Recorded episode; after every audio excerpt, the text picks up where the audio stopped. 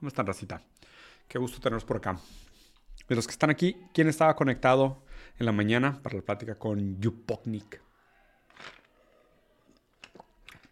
Que por cierto, tipazo, eh, güey. Me cayó súper chido, güey. Un cabrón divertido, agradable, inteligente, güey. Gran tipo.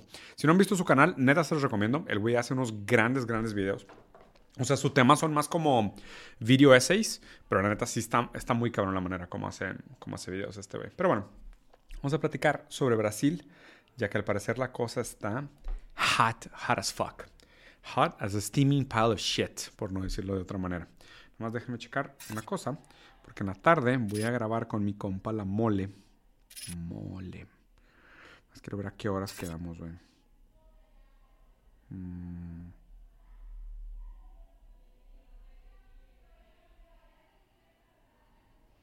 Ok, tengo más o menos una hora y media. Si todo sale bien, voy a hacer el review de lo que está pasando en Brasil durante prácticamente media hora y luego a ver si alcanzamos un par de Overwatch o algunas de Overwatch para relajarnos un poquito. Pero bueno, para la gente que no sabe, ayer hubo un intento de golpe de Estado en Brasil. Este, eh, el día que fue 8 de enero en Brasilia, en la capital política de Brasil, en la capital de Brasil, donde está el Palacio Itamaraty, donde se juntan los tres poderes, donde está ahí el avión este que diseñó Oscar Niemeyer con sus alas de bancos, hoteles y de residencia, y también toda la parte de la concentración de los ministerios y donde se juntan los senadores, donde está el Supremo Tribunal y demás, ¿no? Eh, irrumpieron no, no han salido números exactos, pero he visto algo así como entre 20 y 30 mil personas eh, en una acción definitivamente coordinada eh, para intentar invadir los poderes, ¿no? Obviamente esto es como un acting out de un, de un intento de golpe de Estado, porque me parece todavía ridículo pensar casi nostálgicamente, como si viviéramos todavía en los años 20, en los años 30, que invadir edificios sería un tipo de toma de poderes estatales, ¿no? Es como, bueno, deja voy y, invado edificios y ya invadí los edificios, ahora sí, yo estoy sentado en la silla del senador, entonces yo soy senador, ¿no? Yo estoy sentado en la silla del juez o del Supremo Tribunal, entonces yo tomo las decisiones. Yo estoy sentado en la silla del presidente, entonces yo soy el presidente. Digo, eh, para la gente que tiene opinión de meme sobre política y, y cree que está jugando al juego de las sillas, debe tener algo de legitimidad, pero pues claramente en el mundo real acaba siendo un acto bastante patético, ¿no? Por más que sea bastante patético, creo que hay cosas que sí se tienen que tomar en serio. Hay cosas que sí son eh, definitivamente trágicas. La primera de ellas, como dicen, este, y se está probando con los videos que están saliendo, es que definitivamente eh, las fuerzas de seguridad estaban coludidas con, con algunos manifestantes, obviamente generalizando, no todas las fuerzas de seguridad y no con todos los manifestantes, pero sí recibieron apoyo.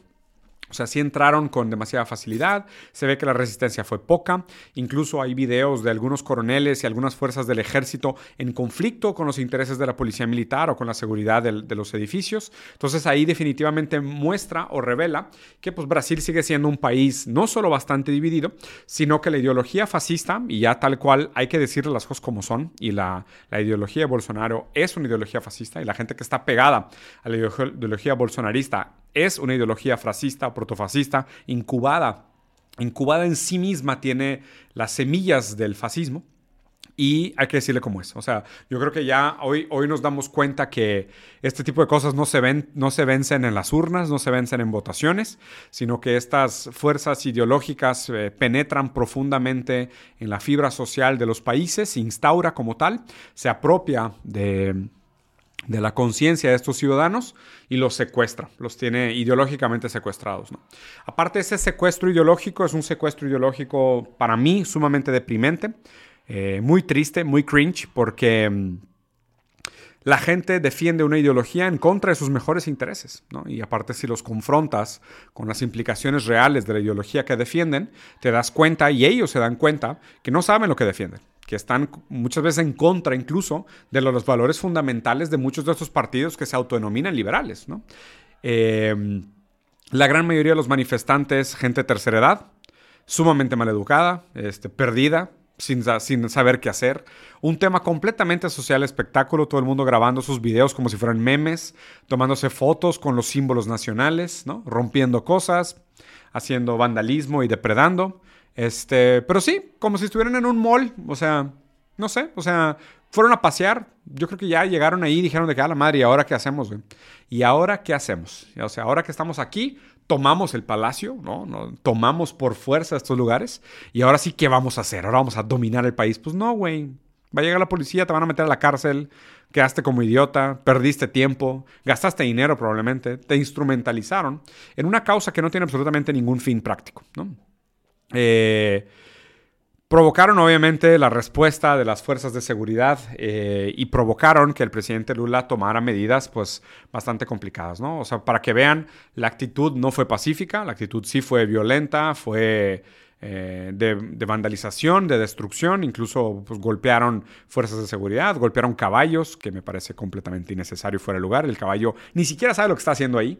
Todo este tema, si tú le tratas de explicar al caballo, no, caballo, es que te estoy golpeando porque esto es un golpe comunista al país y estoy salvando a Brasil del comunismo y salvando a mis hijos y golpeando el caballo, el caballo te voltearía a ver como que, güey, qué chingados te pasa, pinche enfermo, güey. O sea, tú te estás comportando como un animal, ¿no? Yo solo estoy aquí porque me amarraron, ¿no? Pero pues digo, terrible terrible, descomunalmente tachable la, producción. Otra cosa que me pareció interesante y en este video de hecho se ve bastante bien, este si lo pongo en pantalla completa no sé qué va a pasar, lo voy a dejar aquí, pero justo este es el momento donde muchos de los manifestantes chocaron contra una barrera de contención por... Eh, fuerzas de seguridad. Y si se fijan, cuando rompen la barrera de contención, no es como que los de seguridad los agarran a golpes, ¿eh? Nada más empiezan a usar gas lacrimógeno, pero en grandes rasgos los dejan pasar. Digo, me parece una actitud buena hasta cierto punto, o sea, porque pues están haciendo todavía una manifestación pacífica. Eh, obviamente tienen que imponer la, fuerza y la seguridad por el propio bienestar de la gente que está ahí, pero el hecho de que hayan respondido solo con gas lacrimógeno se me hace muy interesante, porque vayan a ver otras manifestaciones políticas, principalmente cuando son del otro bando ideológico, para ver si la manera como se contienen las manifestaciones es solo con gas lacrimógeno, ¿no? Nos ya brincos diéramos, ¿no? Aquí la actitud de los patriotas, destruyendo los símbolos nacionales, ¿no? Aquí la, gente que pelea por la familia, Dios y todos los valores que son buenos y nobles, súper bien, no dejaron casi nada de desmadre, casi nada de cagadero, son unos ridículos.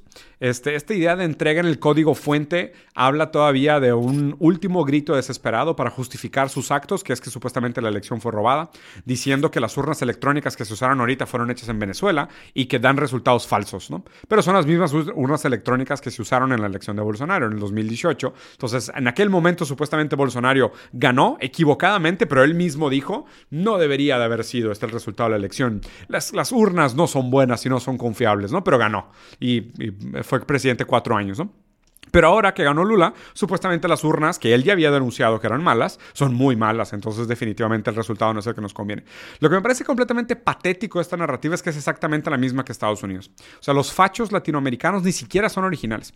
Ni siquiera se dan el lujo de ser originales estos idiotas. O sea, realmente es deprimente la manera como esta gente cabeza de meme que en su gran mayoría son señorcitos y señorcitas retirados que deberían estar en su casa eh, contándole historias bonitas a sus nietos y, ¿sabes? Aprovechando la vacación, porque aparte Brasil es verano, güey, está bien el carnaval y la madre, es muy buen clima, güey. O en vez de estar en su casa disfrutando a su familia, aquí están todos con la bandera de Brasil defendiendo algo que supuestamente es un valor moral superior al cual se tiene que imponer a los demás, porque supuestamente ellos defienden los valores, los valores eh, superiores de patria, Dios y familia.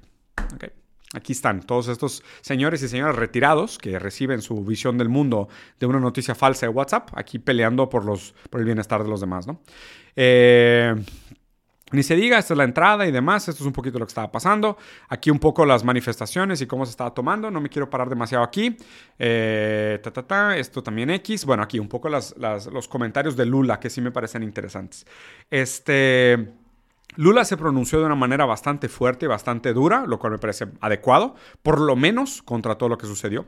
Están, están acusando al gobernador del estado eh, de Brasilia de estar coludido y haber permitido y haber este, actuado por lo menos con una severa negligencia frente a los actos y, y su incapacidad o su incompetencia permitió que esto escalara mucho más de lo que hubiera sido necesario. Aparte agarraron un domingo cuando la mayoría de la gente está o descansando o no necesariamente está en el palacio. Eh, y ahí se perpetuaron estos actos de terrorismo fascista. Eh, ya empezaron a hacer algunos mandatos de prisión y de casación, ya fueron arrestadas 300 personas, aquí los pueden ver invadiendo el Senado, este, se robaron símbolos nacionales, sacaron la primera copia original de la Constitución del 88, la sacaron del palacio y la estaban exhibiendo en la calle así de que, güey, O sea, la verdad, una vergüenza. Sinceramente, una vergüenza que no se logra absolutamente nada más que un acto para la social del, del espectáculo. Pero yo, yo espero que esto sirva de lección para que realmente eh, se tomen actos un poco más severos contra esta gente. Porque el fascismo no se derrota en las urnas, como queda muy claro. O sea, no es a través de la votación democrática que se resuelven estos problemas que son profundamente ideológicos. ¿no? O sea, aquí hay que tener eh, nada de tolerancia con los discursos fascistas.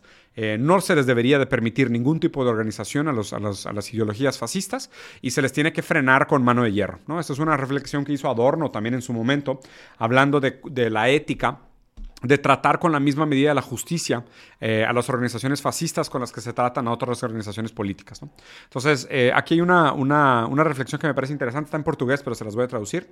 O bolsonarismo é fruto da lógica interna da própria democracia burguesa e dos seus modos operandos em torno ao consenso procedimentais que a constituem. Uma ideologia liberal que utilizará de todos os elementos possíveis da democracia para manter a violência a, a violenta reprodução do capital. Então, o bolsonarismo nada mais é que fruto de la lógica interna de la propia democracia burguesa, con sus propios modos de operación internos, ¿no? los consensos de la votación, la democracia y demás, y lo que lo constituye. Esta ideología que es liberal, porque acuérdense que el liberalismo es como la semilla del fascismo, sea, el, fascismo es lo que pasa con el liberalismo cuando las cosas se ponen feas, por decirlo así, que utilizará de todos los elementos posibles de la democracia para mantener viva la violencia de la reproducción del capital. Entonces, nada, aquí está muy bien explicado en el sentido teórico de cómo, y lo explica Lenin, y esto está explicado en muchos otros libros y por muchos otros teóricos políticos de la historia, que cómo el, liberalismo al momento de, verse amenazado en su poder se transforma o toma rasgos de protofascismo o se transforma en una ideología fascista. Después de esto se convocó a una serie de manifestaciones eh, contra, contra esta eh, ideología fascista en diferentes lugares de Brasil para mostrar realmente el poder, porque Aquí también es que la verdad es que los fascistas viven una burbuja ideológica donde dicen, es que todos están vestidos de verde y amarillo, todo es Brasil, esto es Brasil levantándose, es Brasil invadiendo. Es de que, no, güey, por lo menos mitad del país está del otro lado por lo menos mitad del país votó para el PT. Y para no decirte que parte de la gente que votó por Bolsonaro, ahora, después de este golpe de Estado, seguramente van a ser profundamente anti-bolsonaristas también. Que ya deberían de haberlo sido desde antes, después de tantas malas experiencias y cómo se valía la historia, deberían de serlo. Pero como yo no creo que las ideas cambien a las personas, sino que las condiciones materiales son las que cambian a las personas, esta falsa conciencia de clase que desarrollan los que defienden la ideología protofascista bolsonarista desde una falta de conciencia de clase, lo hacen porque equivocadamente se identifican con la clase opresora, no con la clase oprimida. Son proletarios, trabajadores, que tienen que vender su fuerza de trabajo para, vivir, pero se identifican ideológicamente con los opresores, no con los oprimidos. Aquí es casi como si existiera eh, un síndrome de Estocolmo, ¿no? Y recordando que el síndrome de Estocolmo es cuando el secuestrado se enamora del secuestrador. Pero la explicación psicológica del síndrome de Estocolmo, que es muy buena, es eh, yo reconozco a este opresor como una fuerza potente. Una fuerza que me puede matar incluso cuando él quiera. Mi vida está en sus manos. Pero por algún motivo, esta fuerza opresora decide no matarme. Por ende, puede ser que me ame. O me tienen por lo menos en algún lugar especial. Porque el capital no me ha matado. Entonces puede ser que el capital tenga algún lugar especial para mí. Por ende, puedo identificarme con ello y puedo incluso amarlo de vuelta pensando que él me ama a mí porque no me ha matado, aun cuando yo reconozco su fuerza potente, arrolladora y destructora. Mucho de lo que yo creo que le pasa a los bolsonaristas que se identifican y tienen esta falsa conciencia de clase, donde se identifican más como burgueses, como capitalistas, que como proletarios, lo que realmente son, dado que todos ellos venden su fuerza de trabajo para sobrevivir, es que justo pasa esto, están secuestrados ideológicamente. ¿no? Y secuestrados obviamente da para un análisis mucho más profundo en un sentido de teoría crítica, pero la explicación del, del síndrome de Estocolmo es una explicación bastante cercana de cómo el secuestrador, el secuestrado se enamora del secuestrador. Por otro lado, para sorpresa absolutamente nadie, cuando, cuando dan estos golpes de Estado en, países de tercer mundo, en países eh, en vías de desarrollo o países sobreexplotados, como dice adecuadamente eh, Peretti, es que hay mano del capital por detrás, hay, hay dinero del capital por detrás. ¿no? En este caso, para sorpresa de nadie, este, aquí hay un par de, de evidencias. ¿no? De, obviamente siempre el economista y Business Insider del lado equivocado de la historia diciendo, Bolsonaro todavía tiene apoyadores en el mundo de los negocios. Ah, ¿no? Todo el mundo, todavía hay gente que prefiere a Bolsonaro en esta gran foto que se vea toda madre, anti el Lula, ¿no? Anti el, lado, del lado izquierdo de Lula. Entonces aquí te ponen de que, oye, pues hay muchos banqueros y business insiders, ¿no? Pues yo prefiero, la verdad, la manera como estaba llevando las cosas Bolsonaro. Y luego ya te das cuenta que sí, un reporte reciente revela que bancos y fondos han invertido 27 billones de dólares en compañías brasileñas que hacen lobby en el agronegocio brasileño, ¿no?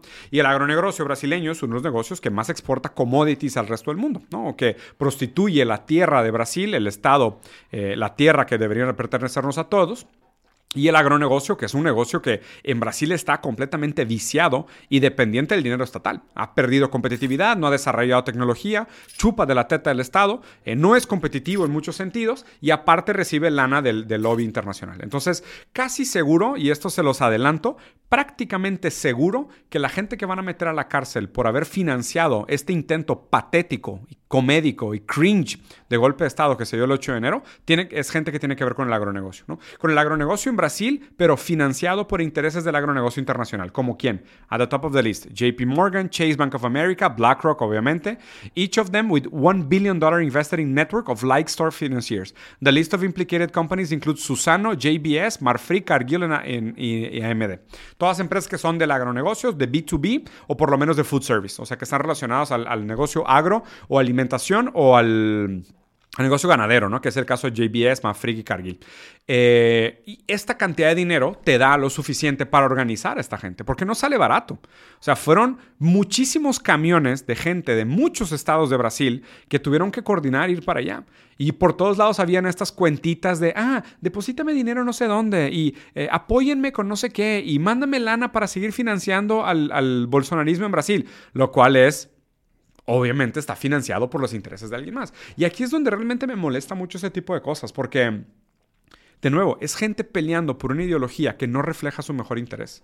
O sea, que no refleja su mejor interés y, y lo que es realmente deprimente de esto es que los confrontas y les preguntas de que, oye, según tú, Bolsonaro se fue, Bolsonaro se fue, se quedó Lula, y Lula va a ser de Brasil un estado comunista. ¿A qué te refieres con comunismo? Y no saben, o sea, no tienen ni idea. Y yo les digo, que oye, es que es que yo sí me considero bastante marxista y a mí Lula no me parece nada comunista. Digo, me encantaría que fuera más comunista, pero no lo es. O sea, creo que Lula va a tomar muchas decisiones bastante neoliberales, ¿no? O sea, prefiero que esté Lula que esté Bolsonaro toda la vida, porque como lo dijo Lenin, es más fácil pelear por la, por la causa proletaria desde un Estado socialdemócrata a pelear por la causa proletaria desde un, desde un, ¿sabes? Desde un autoritarismo fascista. Entonces, prefiero votar por Lula definitivamente, pero para nada se me hace así como el candidatazo, ni cerca. Y estoy diciendo, no, no, no, pero ¿cómo, güey? Les hace cortocircuito. O sea, a partir del momento que una persona introduce una, una definición seria, un análisis a lo mejor un poquito más profundo, y ni digo que mi análisis sea la gran mamada, ¿eh? pero uno introduce un análisis un poquito más serio sobre el tema, no hay nada ahí. No hay nada. O sea, levantas una sábana y literal salen hormigas. No hay nada. O sea, no hay ningún trasfondo argumentativo para estas personas más que los memes que reciben por WhatsApp y las noticias falsas que leen en los grupos de, de Facebook. O sea, no hay nada ahí. Entonces, es bastante deprimente verlos peleando por una causa que no es la suya, defendiendo una ideología que no entienden, eh, en contra de sus mejores intereses y poniéndose en riesgo con dinero ajeno. O sea, el, dinero del gran capital que viene de Estados Unidos, de estos grandes bancos, viene a financiar estos supuestos golpes de Estado patéticos, patéticos, ridículos, que lo único que hacen es que pues acaban metiendo gente a la cárcel, acaba la gente dañada, eh, nietos extrañando a sus abuelitos porque pues están radicalizados por una ideología que no es la suya, familias quebradas a la mitad porque ya no se hablan porque uno se viste rojo y el otro se viste verde con amarillo, siendo que ninguno de los dos puede definir ninguna de las ideologías que defiende. Y nada, esto es, esto es lo que nos compete hoy como, como el juego democrático de América Latina. Otra cosa que es importante, y justo como los videos que les enseñaba, eh, esta es la policía tratando con los actos terroristas, fascistas, bolsonaristas en Brasil. Y esto es como actuó la policía entre una manifestación de profesores hace, hace no mucho tiempo en Brasil también, ¿no? Entonces, vean y si no, no me creen, vayan a ver las fotos de lo que está pasando en Bolivia, de lo que está pasando en Perú, ¿no? Y cuando el golpe de Estado es del otro lado, cómo los tratan a los manifestantes para que vean la, la gran diferencia, ¿no? Que hay otro análisis increíble, que digo, la verdad es que Elías Rabur es de mis pensadores favoritos brasileños. Elías, te mando un gran abrazo. Por ahí ya estamos platicando para ver si cuadramos una entrevista, pero Elías es un tipo bastante, bastante ocupado. Eh, tipazo, eh, profesor formado en geografía, pero PhD en economía, un tipo muy, muy inteligente. De verdad se ha vuelto de mis pensadores favoritos, lo sigo religiosamente. Eh, su análisis, ¿no? Ucranización. Lo que pasó antes no fue un turning point para el bolsonarismo. Caso no sean punidos todos los, los, envolvidos, la tendencia es que el terrorismo de derecha se normalice en cuanto a método. Es otra faceta de la guerra híbrida. Brasil es uno de los epicentros de la lucha de clase en el plano internacional, en el mundo hoy. Ucrania es un modelo donde un país fue utilizado como un juguete en las manos del imperialismo para provocar a Rusia. Taiwán es lo mismo en relación a China un país como Brasil debe de, debe de tratar de inviabilizar esta táctica de ucranización. No puede funcionar, mucho menos encontrar un camino propio que lleve consigo a toda la América, que evite llevar consigo a América Latina el encuentro de Asia. Eh, a lo que deberíamos de aspirar, ¿no? A un mundo multipolar donde América Latina pudiera aspirar a tener relaciones comerciales, incluso políticas con Asia, como una alternativa al mundo anglo. Sería una derrota estratégica al imperialismo si logramos hacer esta alineación estratégica con Asia. La ucranización de Brasil es un objetivo, Primero, el neoliberalismo prácticamente nos transformó en un México. Ahora la otra mitad del neoliberalismo, el fascismo, trata de, desintegrarnos en cuanto a nación con capacidad de pensarnos por nosotros mismos. De inmediato ellos tienen que ser punidos. Esto no puede continuar. Lo cual me parece un análisis increíble por parte de, Elías este, de cómo el... Digo, si, si Lula y Dilma en su momento habían frenado el avance del neoliberalismo en Brasil, eh, Bolsonaro llegó a reacelerarlo y a meterle turbo, ¿no? ¿Qué es lo que pasa? Cuando el liberalismo pierde territorio, su cara bélica, o sea, su, otra, su otra cara de la misma moneda, siendo el liberalismo de un lado y el neoliberalismo protofascista del otro, cuando empieza a perder territorio en el sentido de la desregularización del mercado, lo que hace es que se pone bélico, empieza a dar golpes de Estado y trata de hacer esto de la, de la desintegración del sentido de unión, de la libertad del país como sí, de tomar sus propias decisiones estratégicas. ¿Y a qué se refiere cuando nos convirtieron en un México? A que nos están haciendo dependientes de fuerzas desarrolladas anglo. O sea, al, al, desindustrializar un país y al hacerlo otra vez dependiente solo de la mano de obra primaria, de la transformación de materia prima o peor todavía, de la prostitución de commodities, haces que el país sea completamente dependiente de sus compradores, como es en muchos sentidos el caso de México, que tiene como principal y mayor partner comercial Estados Unidos y no tiene realmente posibilidades en el corto plazo de, de voltear a ver otras alternativas. Cuando Brasil no es así. O sea, Brasil realmente al estar más lejos de Estados Unidos y tener obviamente a tantos países en frontera en, en Mercosur y al tener una relación tan amplia en ser un gran exportador de, alimentos al resto del mundo y tener una relación comercial tan amplia con China, eh, le proporciona a Brasil otro punto de pivote, por decirlo así, para pensarse a sí mismo como nación autónoma y obviamente este tipo de golpes pone en, bastante riesgo esta capacidad de autonomía de Brasil, ¿no? Em, ¿Qué más? ¿Qué más? ¿Qué más? Ah, otra. Esto es lo más increíble de todo, ¿no? Para cualquier persona que se tome en serio este supuesto golpe de Estado, enséñale esta foto. O sea, cualquier persona que diga, güey, no, no mames, o sea, estuvimos a nada de tomar el Congreso y esta es verdaderamente la fuerza bélica de Brasil, Brasil se está despertando. No, son señores y señoras, puro ruco retirado, güey, y un vato vendiendo algodón dulce. Esto es, esto es, esto es el golpe de intento patético, al borde de lo cómico, del intento de golpe de Estado que se dio en Brasil. ¿no? o sea, nadie se lo estaba tomando en serio realmente. Es un gran acto masturbatorio para, según yo, para poder hacer algún tipo de catarsis y cierre a estos dos meses que estuvieron viviendo en la calle, este, pidiendo eh, a los aliens y rezándole a llantas y ah, tragando noticias falsas sobre personas con nombres chistosos, güey, y los engañaban de una manera que neta solo un tío y una tía pueden caer, güey, en esas ideas tan estúpidas, güey. Este, y esto fue como un gran final catártico de hicimos algo, ¿sabes? Invadimos el Senado, invadimos el Congreso, subimos la rampa presidencial. Sí, está bien, tía, ya regresa a tu casa antes de que se te rompa la cadera, güey, ¿sabes? O sea, acuéstate, siéntate a descansar, cuéntale, juega ajedrez con tu nieto, relájate un chingo, güey, o sea, no mames, tus pinches valores están más anticuados que la chingada, tus ideologías no, no, hacen sentido con tu situación y tu posición en el mundo, con tus relaciones de poder ni con tus mejores intereses porque estás retirado y dependes del Estado. Entonces, neta, neta, neta, siéntate, siéntate el chile, al chile, siéntate, deja hablar de política, siéntate, por favor, güey, 20 minutos, mínimo, mínimo, ve a buscar las definiciones de las palabras que usas en tus memes, güey, porque neta, qué pena, cabrón. Y el único que sí sabe lo que está pasando es este señor que está vendiendo algodón dulce, güey. Este cabrón es el vato más luz de toda esta manifestación. El güey que está vendiendo algodón dulce aquí es el vato más lúcido de toda la invasión que se dio en Brasilia. Porque este güey sí sabía que esa gente estaba ahí como pasándola chido el domingo.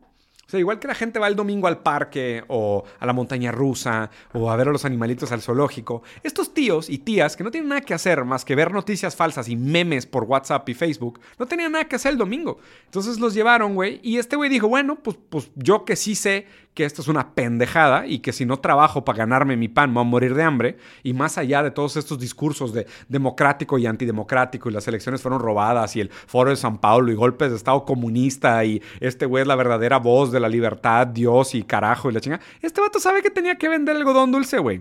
Este güey sí está chambeando. Este cabrón es el güey más lúcido de todo el proceso de invasión del Senado Brasil. Este güey sí sabe qué pedo. Este güey sabe que vivimos en una sociedad espectáculo donde la gente está aquí para ser vista y lo más común fueron los stories en Instagram, los, las selfies para Facebook y los videitos a sus grupos familiares de WhatsApp diciendo, ya ven, teníamos razón, invadimos el Senado, ahora sí, ahora sí vamos a tomar Brasil. Más allá de toda esa social espectáculo, este güey sí sabía qué estaba pasando la gran mayoría de la gente que estaba aquí no sabe que es un puto NPC. Ni siquiera saben qué es un NPC, pero son NPCs. Todos ellos son NPCs de este juego político. Ojalá ustedes entiendan a qué me refiero con NPC.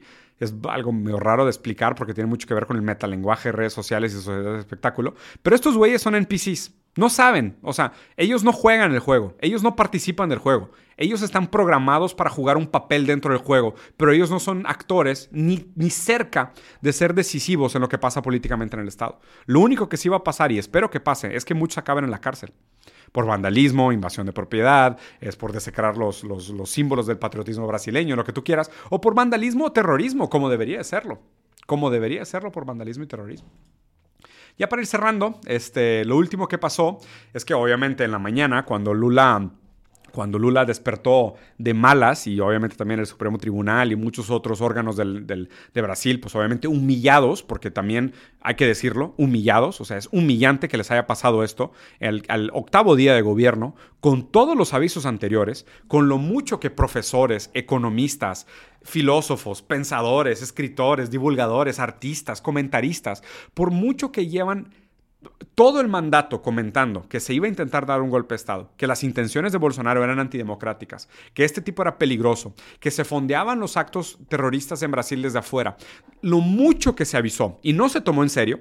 O sea, el pensamiento fantasioso socialdemócrata reformista de no, no, no, no, no, les vamos a ganar en la votación, ¿no? Les ganamos en la votación y todo bien. Pues no, güey, no. O sea, porque así no funciona la ideología. O sea, a esta gente no se le calla con votación democrática. Estos güeyes, aunque le ganes 99 a 1% en la votación, es gente que está ideológicamente radicalizada. Te van a decir que está robada. Te van a decir que fue Satanás el que manipuló las, elecciones. O porque la Tierra es plana, entonces los, los, votos cayeron chueco, porque la gravedad es mentira controlada por el foro de San Paulo, güey, desde, desde Palestina, ¿no? Yo qué sé, güey. Se van a inventar una explicación igual de estúpida que la gran mayoría de sus memes para justificar por qué el resultado no les da la razón. Y cualquier cosa que vaya en contra de su visión del mundo es mentira, está manipulado, es falso o simplemente no existe. Ese es el problema. A este tipo de personas no se les ganan las votaciones. Democráticamente no se acaba con el fascismo. Si el fascismo es la respuesta antidemocrática, radical del liberalismo, no hay una manera democrática de acabar con la ideología fascista.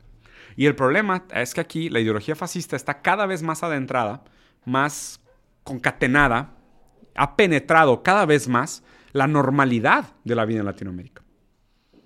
Creo que se ha instrumentalizado nuestro sentimiento antiestatal, obviamente después de haber sufrido años de corrupción estatal, lo que nos enseñan hoy es que ser anti-establishment es la nueva alternativa. ¿no? Y todas estas personas que no pudieran ser más establishment, incluso políticos con décadas de carrera en el gobierno, ahora se venden a sí mismos como los, los antipolíticas, ¿no? o como los anti, no sé, anti-establishment, o políticos saurios que les dicen algo así, ¿no?